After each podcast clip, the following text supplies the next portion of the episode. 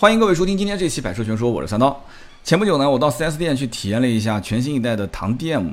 那么这款车呢，很多人其实还是蛮关注的啊。我相信关注这个车的有一部分是像北上广这些限牌城市，那么还有一部分是非限牌城市的人也在看这个比亚迪的唐 DM。那么我就抱着这样的一种心态，就是在南京到底什么样的人去买比亚迪的唐 DM 这一款车？这 4S 店到底卖的怎么样？我就以一个前方小记者的形式啊，我到 4S 店去跟他们沟通。而且我跟销售沟通还有个好处，就是我本来就是销售出身，所以大家之间聊天啊就没有什么太多的隔阂啊，聊的是比较顺畅。那么一开始我想找一个熟人啊，比亚迪的熟人，结果我很遗憾，我发现我南京的汽车圈混了十来年，结果我真不认识比亚迪的人啊，真的很遗憾。后来呢，我就通过打电话，然后认识了一个销售小贩。这小范在电话里面跟我介绍是这么介绍，他说：“啊，先生，你方不方便加个微信？”我说：“可以啊，没问题。”他说：“你加了微信之后，什么时候来？提前跟我讲。来了以后，你就跟同事说，就说如果我不在啊，你就说找范冰冰的范，他们就知道了。哎，这这个一看就是老江湖了，范冰冰的范，这叫名人联想法啊！我以前卖车的时候也没少用过，后来我就去了，然后也确实找到了这个小范。那么小姑娘性格比较活泼外向啊，当时一进门右手边。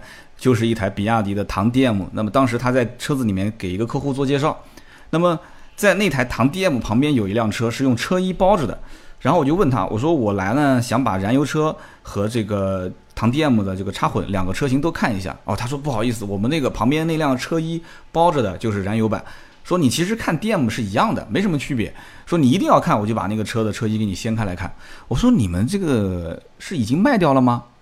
这么快，刚刚上市就有人把展车给卖了。他说不是的，是因为我们就是房顶啊漏水，前两天下雨漏水，所以正在修房顶，所以防止有东西滴下来，所以就把车子这个车衣先给它裹上。原来是这么回事。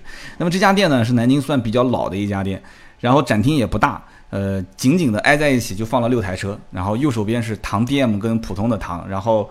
呃，左手边是比亚迪的秦，秦的后面是元，然后另外一排是放了一辆宋 MAX，就现在卖的很好很好的那个 SMPV，然后宋 MAX 旁边放的是一辆比亚迪的宋。那么其实，呃，我当时仔细看了一下，展厅里面大概也就是三组客户吧，然后有那么一两组在看元，然后呢，我们在看唐 DM 的时候，车上不是有一个人吗？看元的有一个小伙子啊，到处走，然后走到了车上。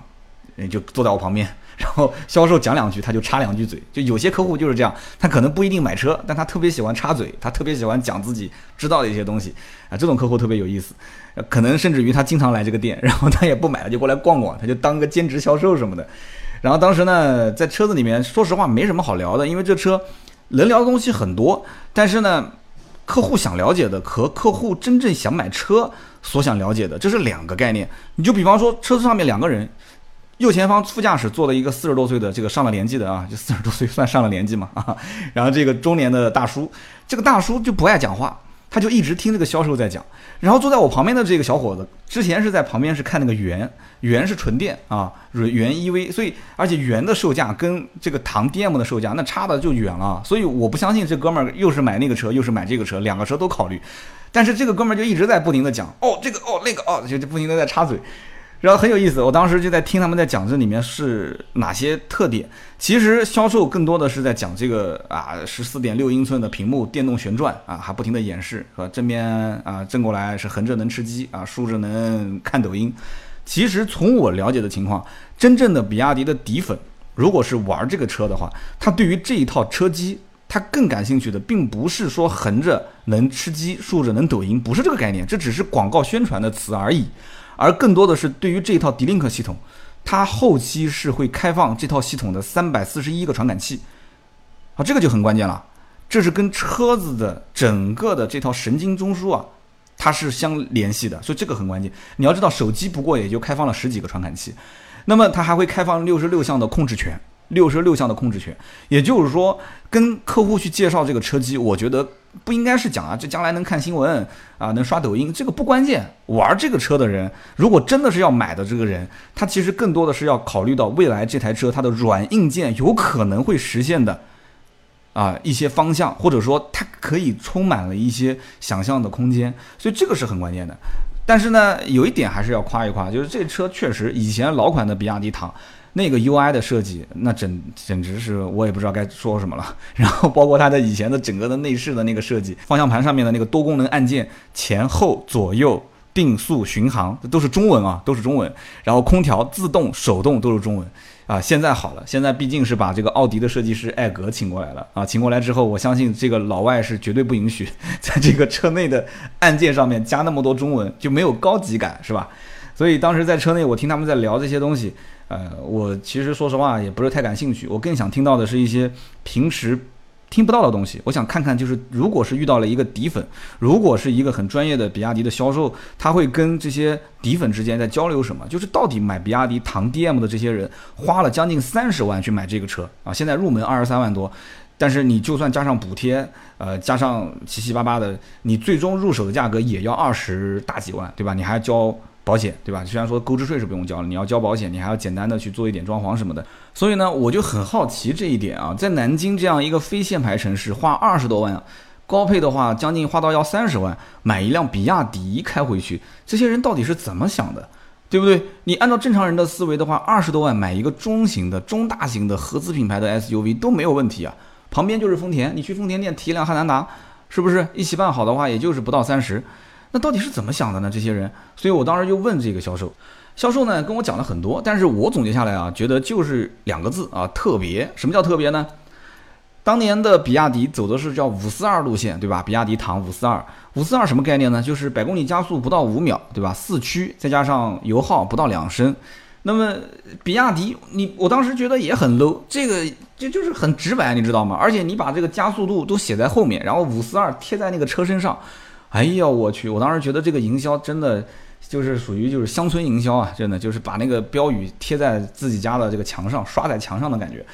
但是就是这种样子，很多人他就认啊，他就认啊。你百公里加速不到五秒，就光这件事情，你想想看是什么个概念啊？百公里加速不到五秒啊！我跟大家讲一讲，你就知道了。保时捷的卡宴普通版本的卡宴三点零 T 六点二秒啊，二点九 T 的卡宴是五点二秒，四点零 T 的 Turbo。这个版本的卡宴四点一秒啊，那你是比比亚迪唐要快了四点一秒。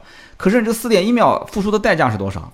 一百八十多万，办好了将近两百万了。而且保时捷都是要选配，这个不用说啊，大家都知道。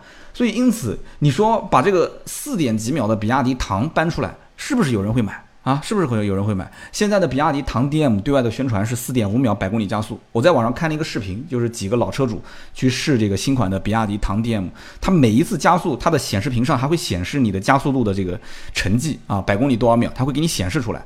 哎，这就有意思了，它测测了几次，它竟然还测出了四点三啊，之前测了一个四点八，然后测了一个四点六，所以你想，很多人就。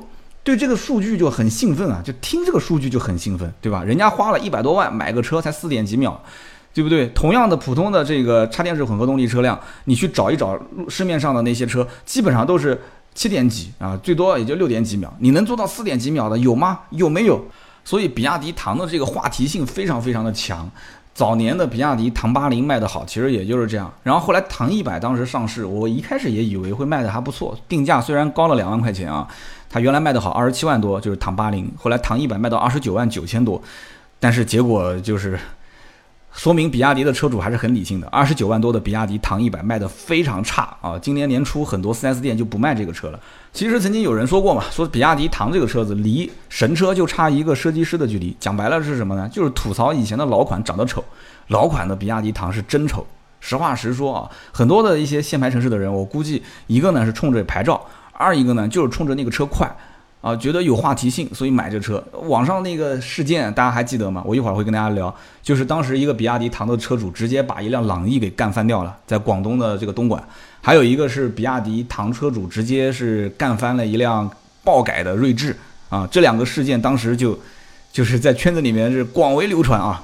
那么现在其实你看这个比亚迪唐最新的这个 DM 的版本啊，或者是比亚迪唐的燃油版，你会发现。就感觉是那些扭曲的线条直接被拉直了啊，拉直了，然后整个的车内那些反正多余的按键或者说是那种弯弯曲曲的那种线条感那种设计，全部都被扭过来了啊，扳正过来了。就有一个不恰当的比喻，就好比说我画了一幅画，因为我这个人写字也丑，画画也丑，我画了一个画，结果呢，旁边一个美院的人啊，美院的哪怕就是学生吧，他也画了同样的一幅画。我们俩的内容是一样的，但是我的这幅画最多就是传递出了一个信息给到你，你看完之后就扔了。但是人家画出来的这幅画是什么？叫做作品啊，他画的这一幅叫作品，所以有可能你还把它挂在墙上。所以因此这是两个概念。这一次的比亚迪唐的 DM 包括燃油版，我感觉从外形到内饰设计谈不上多么的惊艳啊，也能看得出一些借鉴的影子。但是至少比以前好看太多太多了，完完全全就是两个不同的作品。再换句话讲，这个艾格是什么人？艾格原来在奥迪。啊，包括奥迪 A 一、A 三、A 六，包括 Q 七、R 八，这些都是参与设计的。包括之前的，包括到现在吧，奥迪的这个大嘴设计，也就是现在的这个奥迪的家族脸谱，也是艾格带头去设计的。所以，因此你看到这个车上一个大嘴巴，但这个大嘴其实你要想说是艾格原创，那也不是。你把老款的比亚迪唐和新款的比亚迪唐放在一起，你就会发现，以前和现在就是把这些线条给捋直了，但是它捋直了也有捋直的方法。啊，所以现在怎么看都比以前的这个造型顺眼，所以因此现在的唐，不管是从外形，还是到内饰，还是到整个的呃十二点三英寸的前面的主驾驶的仪表的这个液晶显示，还是旁边的十四点六英寸的这个电动旋转的这个大屏的界面，我觉得每一个点应该讲还是比较叫做但求无过，不求有功，就是说起码是能让很多人看顺眼。就不能讲是那么惊艳，但是能看顺眼。这个内饰其实按我讲啊，做工只能说是一般，材质也只能说是一般。因为之前毕竟试过很多车，你比方说之前的荣威的 E R 叉五啊，包括这个长城的 V P 八这两个车我都试过。，V P 八还是到工厂去试的啊，E R 叉五是南京这边区域，呃，4S 店直接丢给我开了好多天。那唯独就是比亚迪唐的 DM，我现在还没有去试过。以前的老款的唐，我们原来公司有一个员工开过这个车啊，我也去试过这个车。那么因此，对于这个车子的加速性能，我是毋庸置疑的，对吧？这个其实答案很明显，比亚迪唐就是很特别，很多人买它就是因为它在某一些方面很突出。什么方面呢？就是加速，对吧？秒天秒地秒空气，它的加速性能很突出。老款的唐加速是四点九七还是四点九五秒，反正就是五秒不到一点。那么现在的唐 DM 四点五秒，据说后面马上还要出性能版啊，性能版的话要比这个四点五还要快，据说是四点三。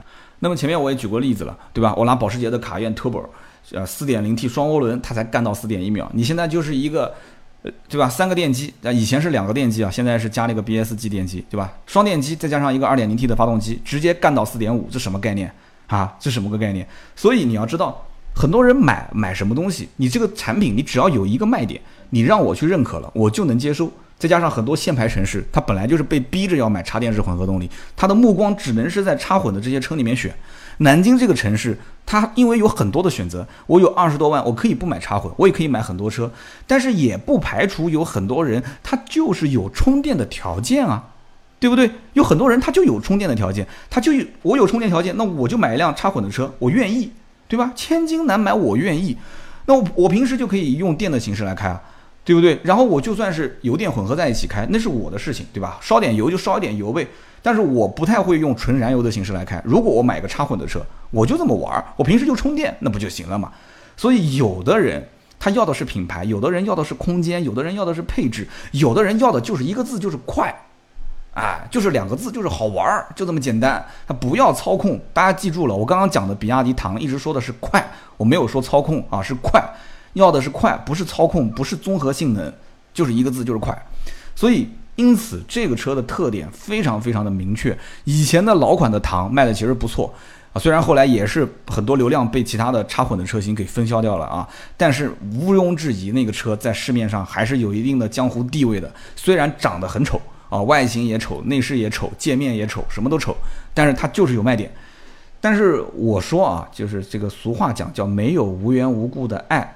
也就没有无缘无故的快，啊，这个话怎么说呢？就你不想想它为什么这么快嘛，对不对？那其实道理就很简单，比亚迪我觉得它在设计之初，它就是冲着快去的，就是要快，为快而快。以前的老款前后两个电机，对不对？我以前跟大家讲过这个什么 P 零 P 四啊、P 二 P 四这些东西，这些架构，大家可以去回听我长城卫的那一期讲卫 P 八的，我讲了很多这里面的一些原理啊，今天不展开。你想。以前的老款两个电机，一台 2.0T 发动机加一个双离合变速箱。你现在新款新款的唐 DM 其实就是多了一个 BSG 的电机嘛，对吧？就是在前轴这个部分多了一个 BSG 的电机。那么在动力上，虽然这个 BSG 电机它起不了什么作用，相当于它的架构从以前的这个 P 三加 P 四的这个构造，变成了现在的叫 P 零加 P 三加 P 四，就是这么一个概念。那么这个 BSG 电机，它虽然起不到什么，就是你可以它不能纯电啊，它不可以纯电去驱动，但是它可以大大的提高当发动机介入之后的这个平顺性，这个很关键。就具体的这个原理，你还是可以去听我这个 V P 八的那一期。所以大家想一想。大家想一想，如果唐的这个车主一脚油门闷到底，啊，它的前轴电机一百一十千瓦两百五十牛米，它的后轴的电机一百八十千瓦三百八十牛米，再加上它有一个二点零 T 的涡轮增压发动机一百五十一千瓦三百二十牛米，三个引擎啊，我们就当它是三个引擎吧，三擎同时释放动力的时候，这什么概念啊？就快起飞了，是不是？那就是放大招嘛，是吧？所以比亚迪唐在江湖上一直是有个传说的。啊，一直是有传说的，这些传说什么干朗逸呀，什么干锐志，那都是小 case 了。那干宝马这些都是分分钟啊。所以唐一直是充满着传说的一个车，因此它的话题性不断，也就导致很多人就算不是在限牌城市，他也会去关注这个车。家里面只要有充电的条件，他会关注这个车。二十来万嘛，对吧？千金难买我愿意嘛。那么当然了，以前出过一个传说中的传说的版本，叫做四驱极速版，定价多少钱？五十一点八八万，但我个人觉得这个五十一点八八万什么所谓的四驱极速啊，噱头啊噱头，只是当时这个电池技术进行了一些更换，比亚迪要炒作一番啊。为什么定这么高的价格？我觉得它有很多的是话题性。那么既然说到话题性，我前面也提到了之前的几个事件啊，干翻大众朗逸，干翻了这个锐志的事件，那跟大家展开来说一说。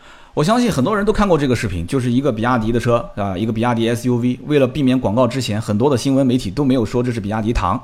但是大家一看就能看得出来这是唐啊，因为底下的评论会告诉你，当时就是在高架上一个比亚迪唐直接把一个随意变道的一个大众的朗逸直接给干翻掉了啊！这个视频我估计很多人是看过的，对不对？那么这个事件直接是给比亚迪唐冠上了一个外号，叫什么叫陆地小坦克？为什么叫陆地小坦克呢？今天节目下面我会把这个照片我会截个屏放出来给大家看啊，朗逸当时被撞翻了。比亚迪唐的车头只是一个轻微的损伤，虽然我个人觉得这个有一定的撞击角度的问题。另外一个就是人家毕竟是翻车，你比亚迪没翻车。你用车头去顶一个正在变道的车辆，它失控了之后撞到了旁边的护栏，然后翻车，它的损失肯定是非常的大。你比亚迪也就是一个车头蹭到了别人的车尾，而且它在往前开，你也在往前开，这个撞击相对来讲还是比较轻的，只是撞的巧，把它给掀翻掉了。所以呢，这个我觉得并不能说明什么，说比亚迪是陆地小坦克。但是曾经比亚迪的这个 N 多的事故。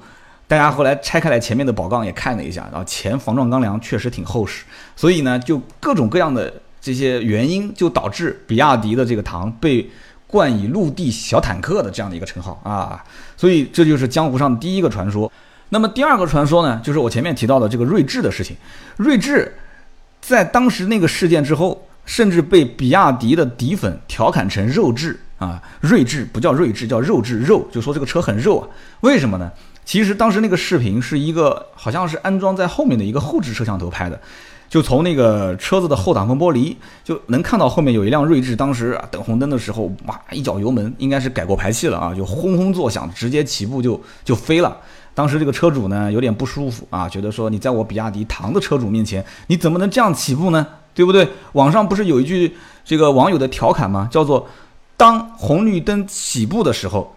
如果旁边的比亚迪唐没有一脚油门把你们甩在身后，只有一种可能性，就是它没有电了，啊，就是它没有电了啊。那么当时这个视频里面，哇，当时底下配了很多字幕啊，就说这个车主呢，啊，就是干翻了爆改的这个丰田锐志。当然了，我是极力不提倡这种在这个开放式道路上驾驶啊车辆飙车的行为，我肯定是极力不提倡。但是我可以看得出这个视频里面。比亚迪唐的车主确实是很轻松的提速，啊，就把这个锐志甩在了身后，就是他想怎么超就怎么超，锐志想怎么超就超不过，对吧？比亚迪唐的车主确实是分分钟的把它甩在了后视镜的外面，哈 哈这是个不争的事实。那么现在锐志都退出中国市场不卖了，我不知道这个比亚迪怀不怀念这样的一个令人尊敬的对手呢？啊，所以说你既然选择插混的车辆，那你又选择了比亚迪，那这些传说一定是听过的。你就算没听过，你只要上比亚迪的论坛，那一定会有人给你讲这个故事。所以，限牌城市就不用说了，为了一块牌照啊，这是刚性的需求。那么在这个基础上，再去横向比较这些插电式混合动力车，你就会发现，比亚迪唐的这个车呢，它就有这么一个特点，特别的突出。哎，就像这个网友回复嘛，同样都是腰间盘，为什么就你那么突出？所以它既然突出，那就被人看见了，看见了，那有人就要开始往自己的这个需求里面去填补。车主就会想，它是不是我要的那辆车？我到底买辆车要改善什么样的一个需求？我只是要带个步呢，还是我要它快呢？还是我要它帅呢？还是要什么？想来想去，发现其实快还是根本啊，快才是根本。一个男人怎么能不快呢？他肯定要快。所以因此他想来想去，觉得这个车好，就把它买了。所以就算在南京这样的一个非限牌城市，选择一辆这种地面小火箭了，这算是啊，就是百公里才四点几秒的这么一个车，花二十多万，很多人觉得值啊。真的，这就是他的思维逻辑。我家里有充电桩，我充电很方便啊。这就是一个地面的小火箭，对吧？地上小火箭完了之后，四点五秒百公里加速，我买其他的车都买不到，我买它，我至少我能我能提前实现开超跑的梦想。那很多人就是这么想的嘛。虽然说你可能觉得好笑，但是有的人就觉得说你笑你的，我玩我的，对吧？你在路上你没有资格笑我，我分分钟让你消失在我的后视镜里。虽然你会觉得说你开得快，你还是比亚迪，我肯定不要。这就是两种完全不同的思维模式，也就是我一开始开头的时候，为什么我觉得说啊，有的人为什么花二十多万会买个比亚迪呢？南京这种不限牌的城市，他为什么要买插电式混合动力呢？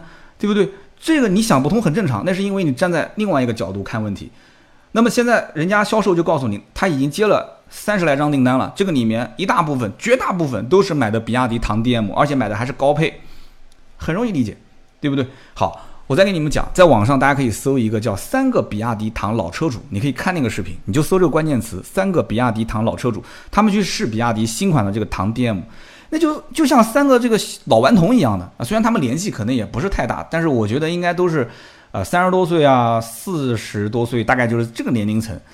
车上有三个人，那么另外一个应该是呃，要不就是 4S 店的，要不就是比亚迪的可能工作人员，然后带这三个老车主在一起聊天试车，你就能看到这三个人的那种状态，就那种状态就是特别开心啊，对这个也很好奇，对那个也很好奇。那么就像什么？就像我们小时候啊，某一个同学家里面买了一台新的游戏机，哎呀，怪大家就跑到他家去，哎呀，他父母不在家，对吧？赶紧通知啊，啊，那个谁谁谁，赶紧，他们家父母今天晚上。可能到了几点，十点才能回来，我们赶紧去过把瘾啊！就是那种过把瘾的感觉。所以有人不是统计过吗？说这个比亚迪唐的车主，比亚迪唐的车主男性是占到百分之九十七，三十到四十岁的年龄段占到百分之五十四。然后它的区域主要是分布在像广东啊啊，包括江浙沪这一带，那很多都是一些限牌城市，对吧？然后沿海城市卖的更多一些，越往西越往北走的这个销量就越小。也很容易理解，补贴嘛，这个车子毕竟还是需要国补和地补，虽然现在比以前少了很多，但是还是需要补贴。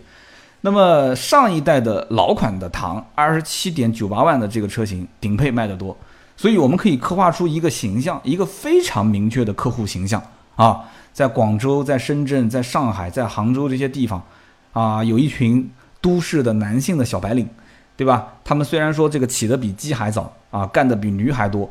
虽然说他们也面临着高房价，可能是一个房奴啊，可能家里面还有老婆孩子要养，事业上可能有所小成，经济呢也相对独立，但是他们很清楚，他们很清楚自己想要什么东西。我给自己买个手机，我还是给自己买一瓶香水，我还是给自己买一条领带，还是给自己买一条这个啊某个奢侈品的皮带 啊，撑撑门面什么的，我还是给自己买一辆我想要的、开得很快的这个车。但是买这个东西呢，他又要兼顾自己家里面的这个环境，因为毕竟停车位有限，这个资金有限，老婆孩子毕竟周末还得跟着自己出去自驾游，平时要是带着他们上上学放学啊，对吧？要接送老婆啊这些，他在自己做主的情况下，满足自己的需求情况下，他也得要涉及到这个家里面的一些实用性。在这种前提条件下，这种城市的一些男生啊，一些男人，一些中年油腻男。对吧？老婆说买车这个事我不干涉啊，比亚迪这个名字多么难听我也不管，你喜欢就行了，对吧？如果经济方面你还是缺一点的话，我可以再给你补贴一点。就老婆说我可以银行卡再给你多拨点款，所以在这种情况下，你想很多还有很多是限牌城市，又是一个插电式混合动力可以送绿牌，所以我们完全可以想象出这样的一个客户的画像，非常非常明确啊。所以因此他看了一下数据，那这些人有很多可能还是工科男，他看了一下数据，我的天，百公里加速四点五秒，可以可以啊，我体验体验。那么很多人他喜欢研究数据，那同时他也要务实啊，对吧？以前的老的比亚迪唐是五座，那后来唐一百出了一个七座，现在比亚迪唐的 DM 它都是七座版本，那一看，哎，七座版本将来要个二胎，这个车也实用，没问题啊，对吧？二十万买不了保时捷，买不了法拉利，对吧？奔驰、宝马最多买个入门最低配。那买一辆比亚迪，那这路上见谁秒谁，对吧？坐在车子里面，我就算不秒谁，那我看心情啊，我心情好我不秒，我不秒的情况下，那也有可能是没有电啊。那就是在各种情况下，我不秒它，至少配置高，对吧？什么 ACC 自适应巡航、LED 大灯啊，这些车道啊，车道偏离是预警，它不是车道保持，车道偏离预警这些功能都有，主动安全啊，各方面都还 OK。所以平时出门可以照顾家人，看到不爽的可以踩两脚秒一秒。啊，功能方面呢，自己去对吧？有个保障也算是可以了。那图个啥呢？二十多万，你说能图个啥？所以很多车主他就认这个死理，他觉得说我这么多钱买这个车够了，那不就是个牌子吗？现在他也不是挂比亚迪啊，BYD 这个标不是没了吗？他不是挂了唐了吗？后面不就是那个什么 Build Your Dream 这个英文 low 了一点，你给它抠掉不就行了嘛？是不是？不抠掉不就行了吗？哎呀。你要如果实在觉得这个唐的中文也不好看，那也给它抠了不就行了嘛，对吧？你就留一个四点五秒百公里加速，对吧？那多多好，就告诉你在路上你别惹我，四点五 S。那么说不定还有人把它当成四点五升排量呢。所以说，呃，比亚迪唐其实它的车主还是比较务实的，而且务实到什么程度啊？务实到就是比亚迪唐一百这种车，高了两万块钱定价，很多人他就不买了。这就是认死理啊！他觉得说现在补贴本来就没有以前多了，对吧？你定价还比以前高两万，我就不认。所以比亚迪唐一百很多店不是今年过完年就不卖了嘛，就卖的不好。而且很多人认为唐一百七座它就是个噱头，所以现在这个唐 DM 上了以后，很多人觉得说那都是七座了，我也无话可说。但是就在我录音的前大概十多分钟吧，我接到一条微信，就这么巧。问我说：“这个上海能不能帮忙提一辆比亚迪？”我当时我问他，我说：“你是不是看的比亚迪唐 DM？” 然后他告诉我说：“不是的。”他说：“我看到的是这个比亚迪的宋 DM。”哎，我说很奇怪，比亚迪唐 DM 新款都上市了，你为什么看宋 DM？他说：“因为性价比高，啊，不是我买，是我表哥买。他觉得说唐比宋要贵将近五万块钱，而且订车还要等那么久，所以不如就买一辆宋。这也是很多人的一种心态。我也知道唐现在长得很帅。”啊，很多的功能都是最新的，可是兜里面就那么多的钱，啊，将来如果能优惠很多的话，我可以考虑。比亚迪唐的定价也很有意思，我们一会儿再说跟这个长城卫 P 八跟这个荣威 E R 叉五之间的对比，我们也会说到。其实价格方面，长城的卫 P 八很多地方优惠都三万多了，两万多块钱是很正常的，三万多的行情也有。然后荣威的 E R 叉五更夸张，有的地方能优惠过六万，基本上都是四万多、五万多都能优惠，所以。在这种行情基础上，看似说啊，比亚迪唐 DM 跟荣威的 E R 叉五定价差不多，然后跟长城的 V P 八比，它起步定价好像便宜了两万块钱。但实际上你要知道，终端是有优惠的，而且这个优惠力度很大。现在我了解到说，这个唐的 DM 目前说没有优惠，然后第一批车主就是啊把轮胎给换成马牌，马牌算什么？对不对？你不就是二十寸轮毂吗？加个马牌轮胎吗？那人家 V P 八不也是二十寸轮毂加马牌轮胎吗？那我就不相信九月一号之后订的车主他就换回原来的轮胎，就不用马牌轮胎了。我真不信。那就算是换回来了，那我相信比亚迪唐 D M 的优惠幅度应该至少是两万起步啊。那因为你把这轮胎都给换了，那很多人心里面有失落感。你如果还不让价，那不可能，绝对不可能的事情。那么这里面我觉得就应该要说，呃，关于这个车的一些。构造了，因为后面我们要说它跟荣威的 E R 叉五跟长城的 V P 八之间的区别。在讲构造之前，我跟大家再讲一个我听来的事情啊。销售当时跟我是这么讲，他说：“你知不知道，其实订我比亚迪唐的这些客户，不仅仅是新款啊，包括以前的老款的车主，很多人家里面是有宝马和奔驰的，而且很多车主都是住别墅的。”我说：“我说你别忽悠我啊，你别忽悠我，我也是卖了十来年车的老司机。”然后那个销售说：“我没有忽悠你，我也没必要忽悠你，是真话。”他说：“你想一想，很多人他要是如果不住别墅，他其实充电条件是不太好的。但是你要是住了别墅，或者是新小区，新小区下面的这个地下停车场可以安装充电桩，他们才有条件去买这种插电式混合动力的车。而且很多住别墅的车主，他买这个车就是用来玩的，平时出门纯电开，对吧？他反正车库是有充电桩的嘛。然后你提速比自己家的这个宝马、奔驰还要快。”是不是？你又不是出去谈生意，你在外面你不跟别人说，别人谁知道你有别墅啊？对不对？你别人一看你就是一个普通的小老头，是不是？你就普通的一个中年油腻男，谁知道你家财万贯的？南京很多的这种拆迁十几套房子的啊，甚至卖个几套换套别墅的这种人，那很多啊，就开一个这个十来万的车、几万块钱的车很多。所以他跟我讲，他说很多的老客户甚至打电话问他说能不能置换用老的比亚迪的唐。因为比亚迪唐本来才一五年上市，也不算多老。他说能不能用老的比亚迪唐贴点钱去换新款的唐 DM？所以当时我想了想啊，就这个事情，你如果你不换到这个车主的角度去想，你可能根本就想不明白。但是你一旦换到车主的这个思考的角度去想，很多事情就想得非常明白了。其实你要如果去问老款的比亚迪唐车主，就是说这个车开的感觉怎么样？我相信很多人会告诉你，就是以前的老的这个唐八零的车主，他会告诉你叫有电一条龙，没电毛毛虫。哈，什么意思啊？就有电一条龙，没电毛毛虫。其实说白了，比亚迪，你看它其实燃油车已经很长时间没有投放过了，就纯燃油版的车，很长时间没投放。比亚迪整个公司其实是一个重电轻油的这样的一个研发的方向，我们可以这么理解啊。所以上一代的唐车主很多人都反映，就是说在纯油的形式去开，它的抖动还是非常明显，就整个车的底盘调教，整个车的动力的调教，其实还是有问题的。那么也有人讲说，厂方后来升级，从这个一点三的版本升到一点四的版本，升级之后啊，各方面的抖动啊、顿挫啊减轻了一些。但是现在的全新的这一代的唐 DM，准备入手的人，我觉得下面这一段应该要好好的听一听，因为很多人他是有疑问的。什么疑问呢？就是说这个比亚迪唐 DM 它在馈电的状态下，它到底驾驶的感受如何？这个车其实说白了，很多人都知道有电，你不要跟我谈有电，百公里加速四点五秒，对吧？有电是条龙，你没电的时候。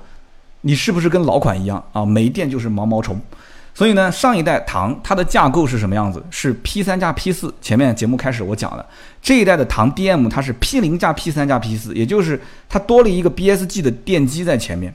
我曾经在这个长城的 VP 八的那一期里面讲过，长城的 VP 八就是 P 零加 P 四。其实这个 P 零的架构就是指它在前面有一个 BSG 的电机啊，作为一个辅助的启动。那么可能有的人又要晕了，什么 P 零、P 三、P 四，我听不懂啊。那么三刀呢，就举一个可能不太恰当的比喻啊。如果是有这个汽车的工程师，我讲的不好，大家多多见谅啊。什么样的一个比喻呢？你看到这个路上有很多的妈妈是推着婴儿车，是吧？她推着婴儿车，大家可以想象一下，这个妈妈其实就是发动机啊。她如果在前面这个拉着婴儿车走，那就是前驱嘛；他在后面推着婴儿车走，那就是后驱。那么我们就不要去纠结这个了，好吧？我们先不要纠结这个，我们先想一想，如果。他不去推这个婴儿车，这婴儿车肯定自己不会走，是不是？那我们就可以想象得出，他妈妈就是一个燃油车，就是一个发动机在那个地方。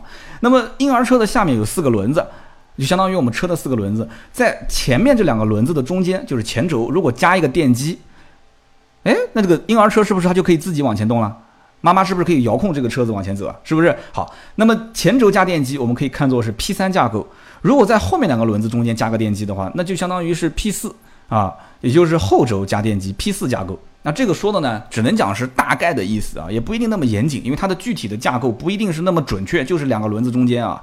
那么在这个基础上，如果这个妈妈每一次推这个儿童车出去的话，她的起步或者是爬坡的时候，她觉得使不上劲，这个怎么办？爸爸过来推了一把啊，爸爸过来扶了一把手，帮他推了一把，那这个爸爸就是 P 零，大家能听懂了吧？爸爸就是这个 BSG 的电机，所以说白了。这个爸爸他不是直接驱使婴儿车往前前进的这个动力来源，他没有直接推动的这个可能性啊。爸爸在旁边可能玩手机呢，他可能爸爸还有自己的事情要做，但是呢，他就是在关键的时候他扶了一把手，所以他就是 BSG 电机，他就相当于是 P 零，大家听懂了吧？儿童车前面两个轮子 P 三，后面两个轮子 P 四，完了之后他妈妈是一个燃油燃油发动机，然后爸爸旁边扶一把 P 零。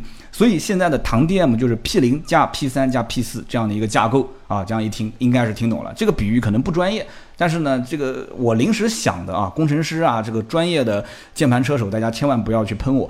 但是大概的意思肯定是不会错的啊。那么上一代的这个唐的架构其实就是前后轴都有电机，但是它没有老爸去辅助推一把，也就是没有 BSG 电机的这样一个状态。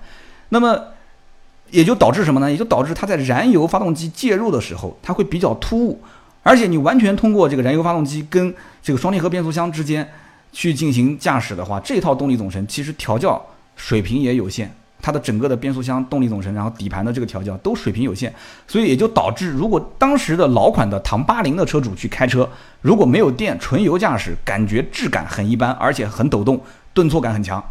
那么现在加了这个 P 零电机，我刚刚说了，就好比有老爸在旁边推了一把，所以说我们就要清楚这一点。以前的老款的比亚迪唐，相当于就是它 P 三 P 四架构，P 三前轴有个电机，那么也就是前轴电机是跟车轮是正相关，车轮动电机动，电机动车轮动，它跟车轮的转速正相关。你想是不是这样的概念？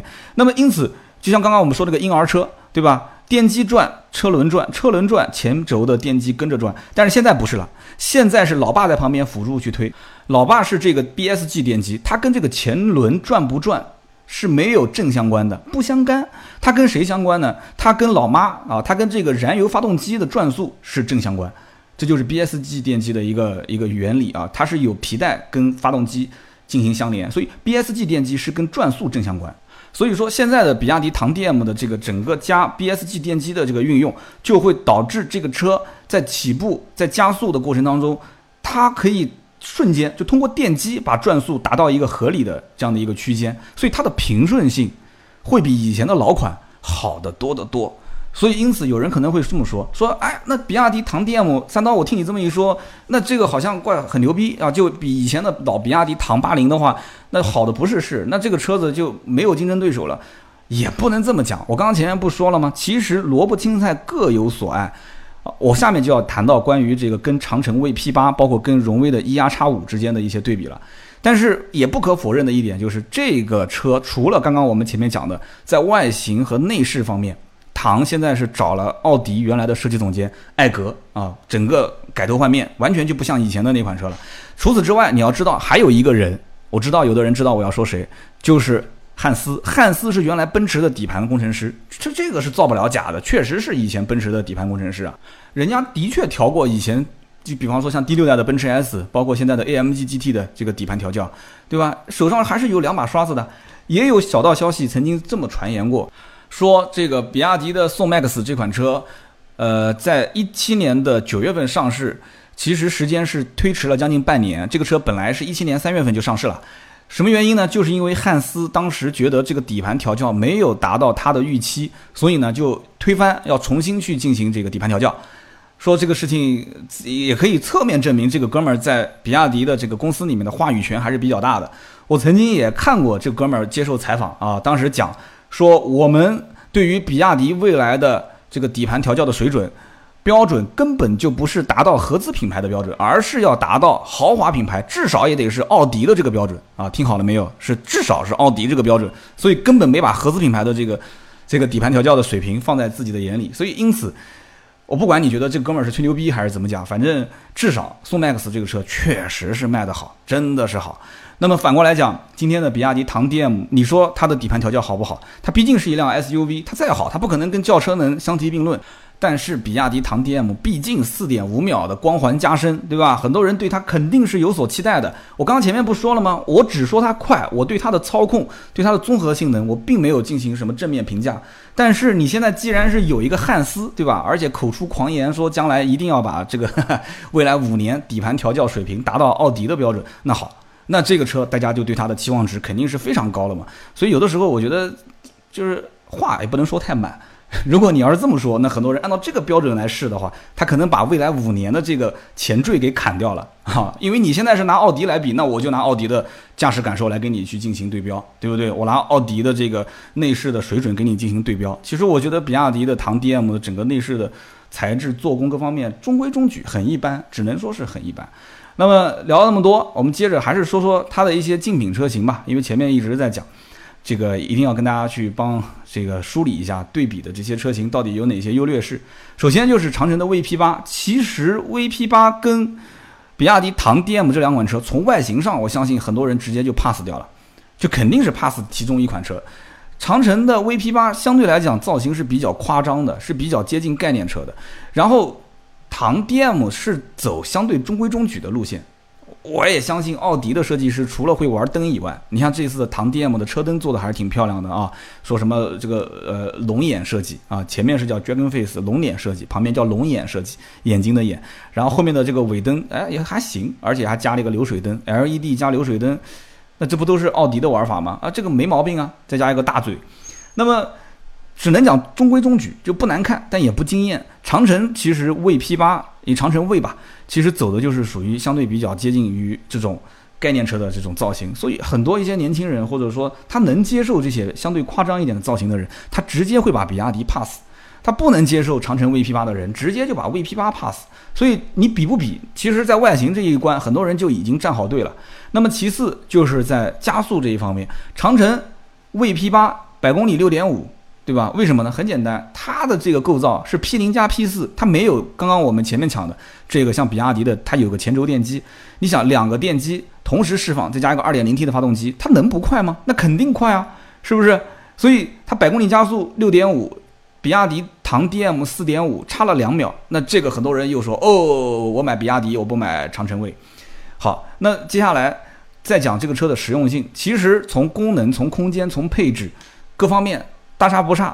你要如果说做工、内饰各方面的豪华感的营造，我个人还是投长城卫 P 八一票。我觉得它在内饰的豪华感方面，我觉得至少这方面做的是比比亚迪的唐 DM 要好那么一些啊。虽然说不一定甩它两条街，但是至少甩个半条街应该问题是不大的。所以因此，长城 V P 八，我个人觉得它是这样一个构造，包括我们后面聊的荣威的 E R 叉五，它是兼顾性能和能耗。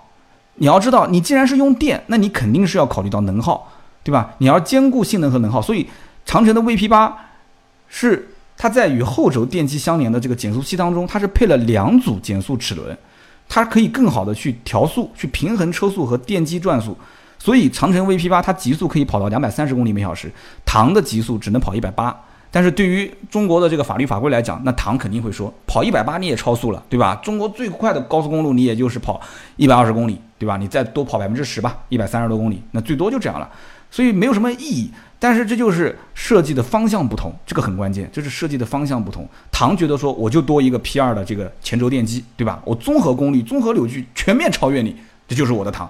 那这就是设计的思路和方向不同，那肯定是有人站队不同。刚刚前面也还说了优惠幅度，对不对？这个长城的 VP 八虽然说起售价比它略贵，但是优惠幅度三万多。那么唐 DM 的话，它的起售价可能比它便宜一点，二十三万多，但是目前没优惠。所以因此在现阶段，你说你去看唐，然后又看 VP 八，两个车如果你都喜欢都无所谓，两个车买哪个都行。那我觉得你可能你最终就是看一看这个唐 DM 上面十四点六英寸的高清显示屏，你再回过头来看一看。长城 V P 八上面那个九寸显示屏，这个太欺负人了啊！这个我觉得太欺负人了。十四点六英寸的显示屏，它还能电动旋转。但是你再看看外观，再看看内饰做工，这个我觉得该买哪一个你就自己看吧。那么对于荣威 E R 叉五呢？恰巧这个车不是说我也试过了吗？也拍过视频吗？网上还有我试驾视频。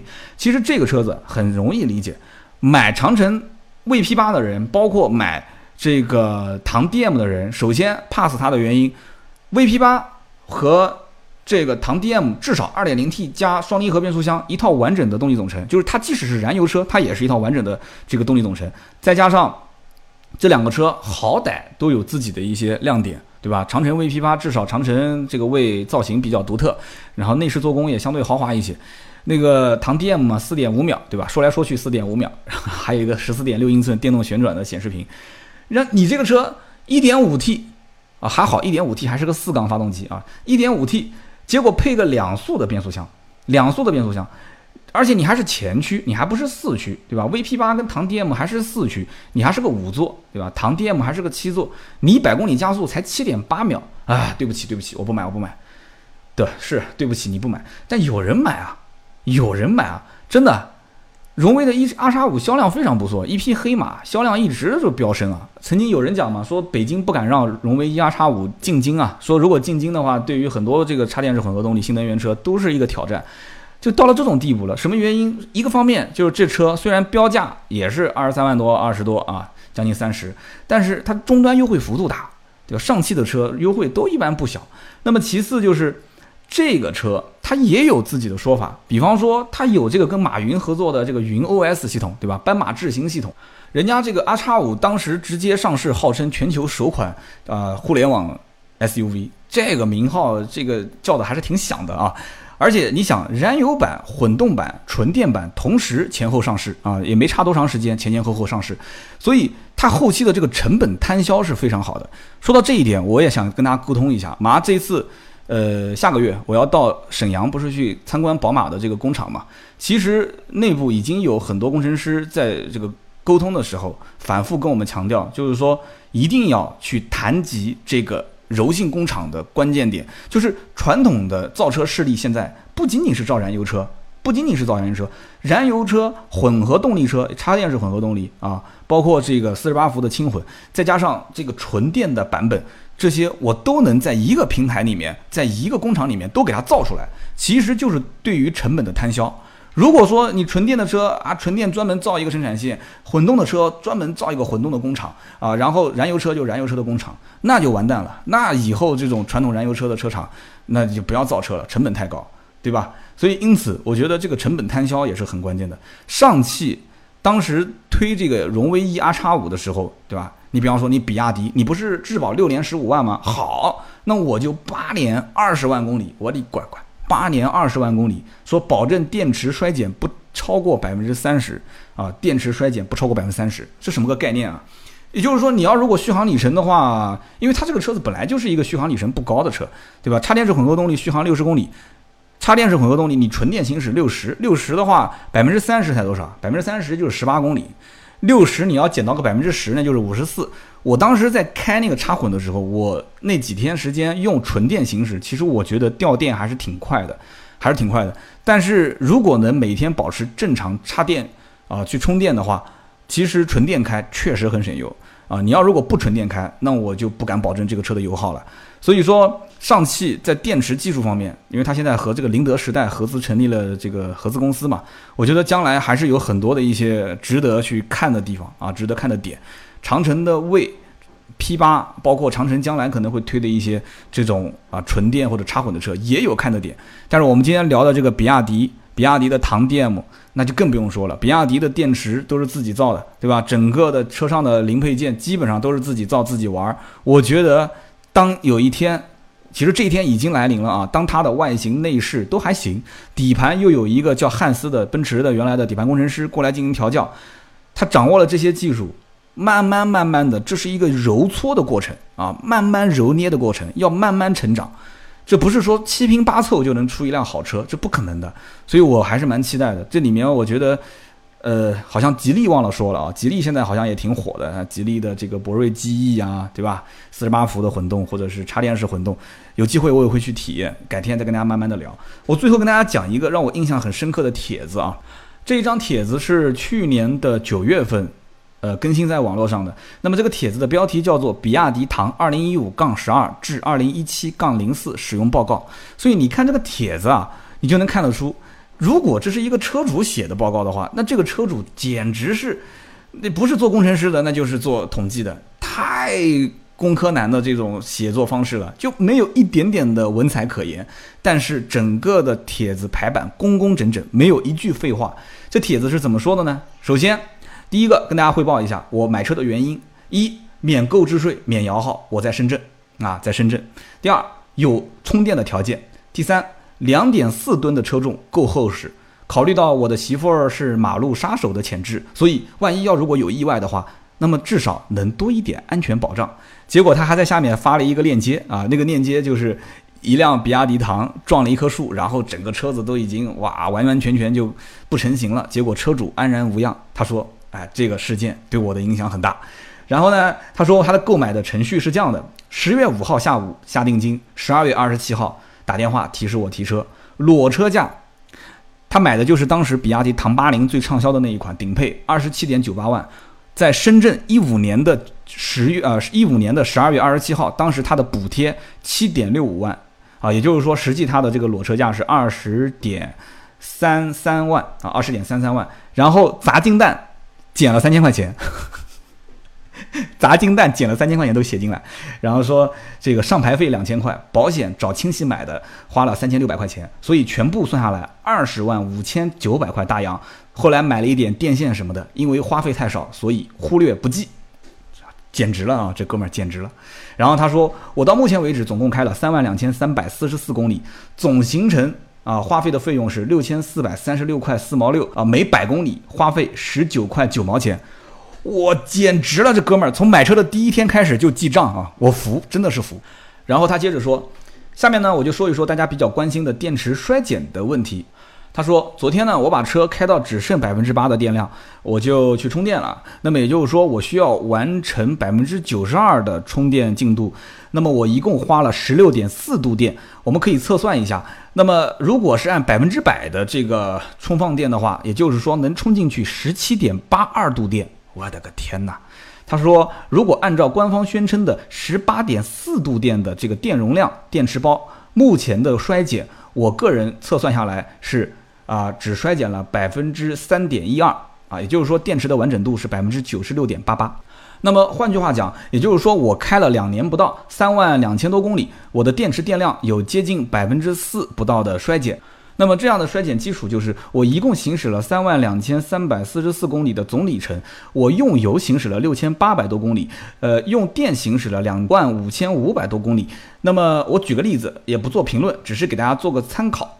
其实我为什么要说这个帖子呢？就是觉得，这应该就是一个比亚迪车主非常生动的形象啊，就是完完全全的工科男，然后把这个车就当成是自己的一个，就像玩具一样，就像自己的一个工具一样，在使用的时候去完完整整的记录它的整个的一个呃行驶的过程，然后整个的一个数据的记录。我相信在比亚迪的群里面，在比亚迪的这一些。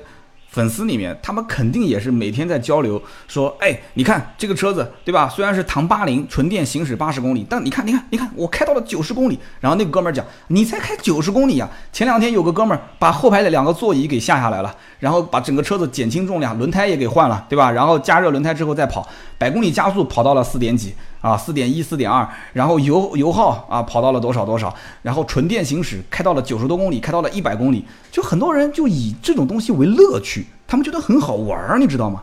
然后这个哥们儿还写了很多啊，我为什么喜欢这个车？然后这个车我又觉得哪些地方不好？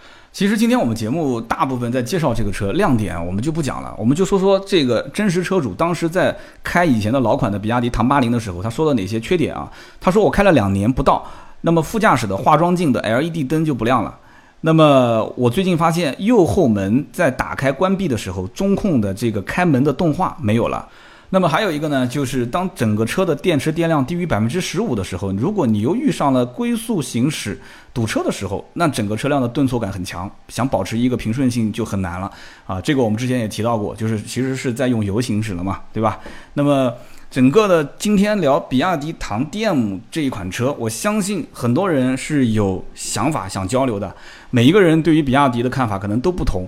这款车比亚迪唐 DM，其实我觉得是从比亚迪宋 MAX 这款车开始，就很明显，整个比亚迪的从外形设计到它的底盘调教有了一些变化。但是这个变化是不是质的飞跃，是不是真的？能让它值这个价钱，这还需要有市场的这个慢慢慢慢的考验。为什么呢？因为真的中国的自主品牌的竞争很激烈，再加上合资品牌现在的价格下沉，合资品牌已经看到了自主品牌现在的这种新玩法。我有机会想跟大家聊一个话题，我觉得很有意思。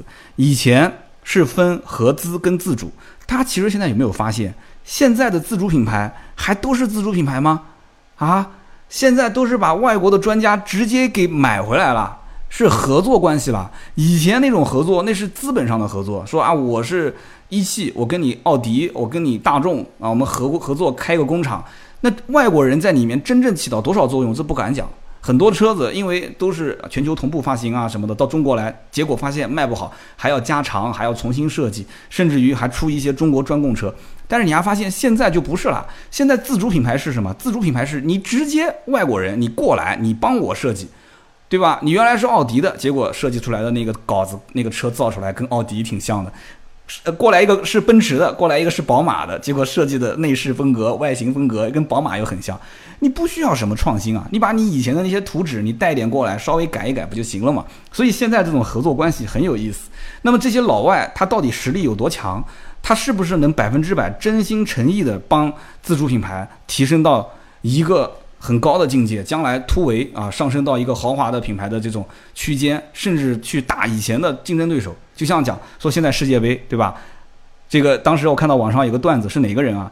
是是 C 罗还是谁啊？进球的时候，然后那哥们啊很兴奋在跑，结果发现自己穿的球衣跟他的球衣不一样啊，是他的对手，他们原来是一个俱乐部的。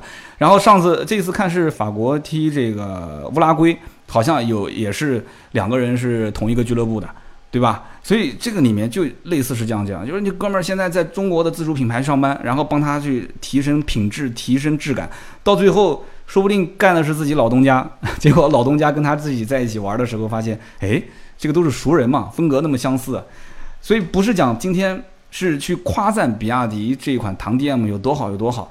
我现在手机上的微信还没回啊，就是问我说能不能帮他买送 DM。唐 DM 现在的定价，我们也知道，现在插电式混合动力的成本确实很高，但是唐 DM 的定价让很多人其实是望而却步的。你就像这是上海的兄弟。他说：“我我表哥现在看了半天，我觉得唐 DM 还是贵，要贵将近五万块钱，能力有限，所以我觉得我还是买宋 DM。有这样的一类人，好，所以我想听听大家对于今天这期节目，嗯，唐 DM 唐的一些，甚至比亚迪的一些看法，好不好？希望得到你们的留言。那么我们也会在每期节目下方的留言当中抽取三位，送出价值一百六十八元的芥末绿赞助的燃油添加剂一瓶。那么好，以上呢就是我对于比亚迪唐 DM 啊，比亚迪唐的一个。”看法，那么下面就是关于上期节目的留言互动。上期节目呢，很多好朋友留言啊，我抽其中三条，其中一条叫做合肥礼拜天啊，合肥礼拜天，他是这么说的：一直想买领克零一，但是呢，这个馈电的问题，厂家始终没有官方的说法。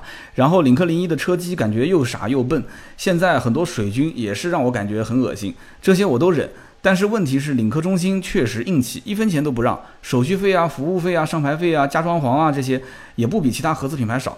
虽然车价不高，但是我想一想，像什么昂科威啊、Q3 啊这些，都让好几万块钱。优惠完之后，办完手续，它的价格跟领克也差不多了，我心里面又不太平衡。领克在中国是一个很特别的存在，不过呢，反过来想，在合资品牌当中，领克都能这样硬气的生存，也映衬了中国品牌正在突围嘛。然后下面有人回复说：“说我也是领克零一的车主，我开了一千五百多公里了。你说的这个馈电的问题，我是没有遇到。然后你说的什么手续费啊、服务费什么的，我好像也没有遇到。我只有一个上牌费三百块钱。然后也有人讲说 Q 三 Q 三强加装潢，但是也不在一个区间吧。其实呢，关于这条留言，我想说啊，领克零一对于现在消费它的客户，上期节目大家注意我讲的一句话叫做，对于。个性无法释放的经济相对独立的八零后，我个人觉得这是领克零一的一个很精准的定位客户。为什么这么讲呢？领克零一其实从大小、从空间各方面来讲的话，它符合一个正常家庭，就像八零后，呃，有老婆有孩子的这种正常的一家三口的这种家庭的日常用车需要啊。我对后排有一定的要求，我对空间有一定的要求，我对它的大小看起来至少像一个紧凑级的这么一款 SUV。我都有一定的要求，零一你的价位在我的心理区间，我就能接受。哎，如果你要觉得说，那我就不平衡，你不平衡，你买昂科威，那昂科威对于这种相相当于中型 SUV 了，这种又中型又比正常中型还略大一点的这种车，那你有这种空间需求，那你就不要看领克啊，你为什么要纠结呢？那你要如果看 Q 三，Q 三又不一样了，Q 三比老途观还要小，对不对？Q 三比老途观还要小，它是介于。这个老途观和这个新途观 L 之间的这么一款车，它就是一个小车。这种小的 Q3，你有什么好比的呢？它空间大小又不一样。所以，因此，如果说对于这两个车子有纠结，我觉得那就是一个问题，你根本没想清楚，你是要品牌，还是要空间，还是要特别？你如果连这个都没想清楚，那我觉得你根本就不是付钱的阶段。这个阶段，你还是属于就是普遍撒网，什么车都看。等有一天你想清楚了，你要什么东西了？你才能坚决的去买这个车，不就是一个亏电问题吗？本田 CRV 机油乳化那么严重的问题，到现在还有人天天微信、微博后台问我说啊，CRV 能不能买，优惠多少钱，对不对？所以你真的喜欢，你不会因为这个小问题点说直接放弃它的，你说明你现在还没想清楚，这是最关键的。好的，我们接着看下一位听友。下一位听友的名字叫做 Chris 阿康，C H R R S 阿康。他说，随着人们生活水平的提高，车已经跟房子一样，从大件商品逐步变成了一般的家庭消费品。以前呢，买车考虑比较多，呃，性价比啊、配置啊、安全性啊、保值率啊、后期使用费用啊等等等等。而现在，买车越来越感性，一句话我喜欢就足够了。九五后、零零后已经加入到了买车大军，所以像什么领克啊、魏啊，还有上一期节目说的这个奕泽跟 CHR 这些个性化的车也是越来越多，销量也不会太差。只能说明一句。我们八零后啊，真的都老了。我觉得三缸车必定会被越来越多的人接受，就像当年的涡轮车，一开始好多人也在喷，但是最后呢，啊，最后还不是都妥协了吗？当然了，有技术优化，这也是必须的。然后这位听友说，老铁欠刀哥一条留言啊。其实我知道很多的一些老铁听节目也不一定都会留言，但是还是呼吁大家，对于我节目的支持就是帮我顺手点个赞，给我留条言啊，真的，要不然的话，这个我要看到节目的数据持续在下降的话，我也会心里面很难过。但最近几期真的不错，大家老铁留言还是非常积极的。其实我觉得这一位兄弟讲的真的也是说到我的心坎里面了。现在汽车的消费品真的。不像以前大家看的那么重啊！以前大家要如果买一辆车，觉得像是在购置一个固定资产，就跟买房一样重要。所以很多人以前买车都是要请客吃饭、放鞭炮、扎红绳子，对吧？就很多的一些仪式感。但是现在你看买车，就很多人买车，甚至一家几口人都不都不去了，老婆老婆跟老公两个人去一个，就直接给他开回来就可以了，都懒得去了。甚至以后可能老公老婆都不去了，你直接给我运到我们家楼下。我看一下前后左右车上没有什么划痕就行了，无所谓了，真的是这样子。所以因此现在对于车辆的这种个性化需求还是挺高的，就跟手机也很像。以前买个手机也是前思后想，什么功能都想要。但是慢慢慢慢大家也想到了，买个车买个手机，其实你真的能用多久呢？你就是买个苹果这么贵的手机，你过一个一年可能两年不到，它又出新款，你是不是跟着换呢？有一部分人就是跟着换啊，对不对？他可能每个月工资就三四千块钱，但是他出新款苹果手机，他都要换。但是也有一些人可能是以功能性为主，以功能性为主，那就不说了。那任何产品啊，你其实如果以功能性，那就是用到不换你就不换，就这么个概念。所以感谢啊，这个叫 Cheers 这个阿康。那么接着我们看下一条留言，下一条留言是一个名叫一无所有 NOT 啊，他是说。呃，我一直听你的节目，但是我第一次留言。你在节目里面说三缸发动机成本高，那为什么领克零二却选择用三缸机而不用四缸机？是因为领克没有小排量的发动机吗？我看不见得吧，还是有其他的原因。如果零二用小排量的四缸发动机，那么零二会不会对零一的销售会有影响？我个人认为买领克的群体对空间要求都不会太高。三刀你怎么认为？所以说，这个音频节目有的时候我语速比较快啊，很多人听节目他有一些关键的点他就会遗漏。我当时在说三缸发动机成本高的时候是有个前提，我说当下现在投放的这些三缸发动机，它不是说简单的砍掉一个缸就给你上市了，它也得要重新设计，对不对？所以就目前来讲，现阶段投放的三缸发动机，从理论上它的成本是比四缸高的。这句话，很多兄弟们，你为什么不把它听全呢？现阶段一个新产品投放到市场，摊销它的成本，现阶段它的成本是很高的。四缸发动机很多都是用了很多很多年，很多平台都用了很多很多年，所以因此那个四缸发动机的成本没有这个三缸高，是按照这个总的生产成本的这个环境来。帮大家去给出这个一个结论啊，所以因此你上来就说啊，三缸发动机成本更高，那为什么不用四缸发动机呢？那对呀，它也有四缸发动机，二点零 T 啊，那二点零 T 的价格十七万多、十九万多，是不是更高？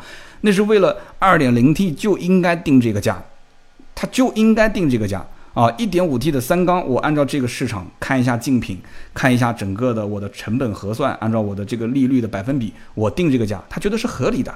啊，至少他认为是合理的，老百姓肯定觉得说你定价至少高了一万五左右啊，一万到一万五。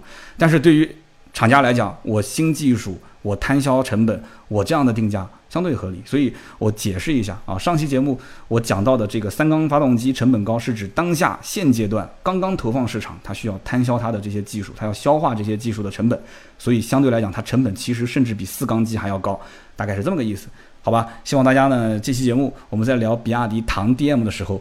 不要有什么听的误会的地方，也希望多多讨论，没关系啊。希望看到你们的留言。那么上期节目呢，我也看到有一些网友的留言很有意思，我跟大家稍微的点一下啊，我就不具体点名道姓了啊。有的网友呢，他很聪明，他一看，哎，三刀这一期不是聊领克零二吗？好，那我就搜一下领克零二的一些网络上的文章，然后我直接复制一段话，啊，我把它放到我的这个留言里面。所以我看到有一段话，就怎么看怎么熟悉啊啊，说这个什么领克零二跟马自达 CX 杠四两款车，这个好那个好，那个也不错，这个也不差，这很明显就是一个两个品牌都不敢得罪的媒体写的文章啊，对不对？所以我当时还在想，我说这哥们儿很明显，要不就是同行，要不是要不就这哥们儿真的平时生活中就是一个。说话很圆滑的人，后来我一想不对，这个应该不是简单的同行留的言，我就把它复制了一下，一看，嘿嘿嘿，果不其然啊，这就是我们同行写的文章当中的一段话。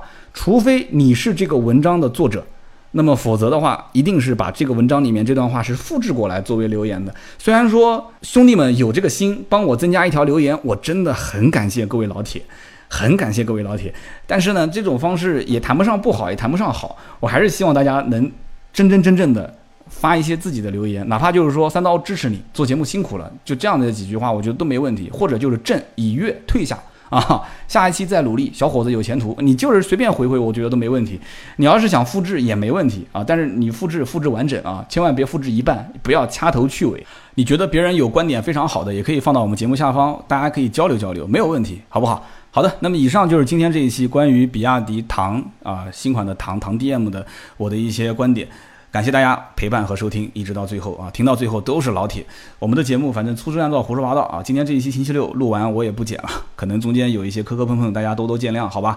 我们下一期。星期三我们接着聊，星期三的这期也是一款新车，很多 4S 店可能还没上试驾车。那么这款车呢，大家可以猜一猜啊，卖个小关子，因为周三就上线了嘛，大家猜一猜，这个车呢，它的定价最贵的不超过十万，然后是一个老黄瓜刷绿漆的车啊，然后这个车子呢，原来是四缸，现在变成了三缸，很多人在吐槽啊。好了，就提示这么多吧。我估计很多人都猜到是什么车了。然后呢，大家也可以在节目下方留言猜一猜，下周三我们会聊什么车。好的，今天这期节目就到这里，我们下周三接着聊。更多的原创内容可以关注我们的微信号“百车全说”，也可以加盾牌的微信啊，四六四幺五二五四，加他的微信，朋友圈也会及时更新我们的原创内容。好的，我们周三聊，拜拜，周三见了。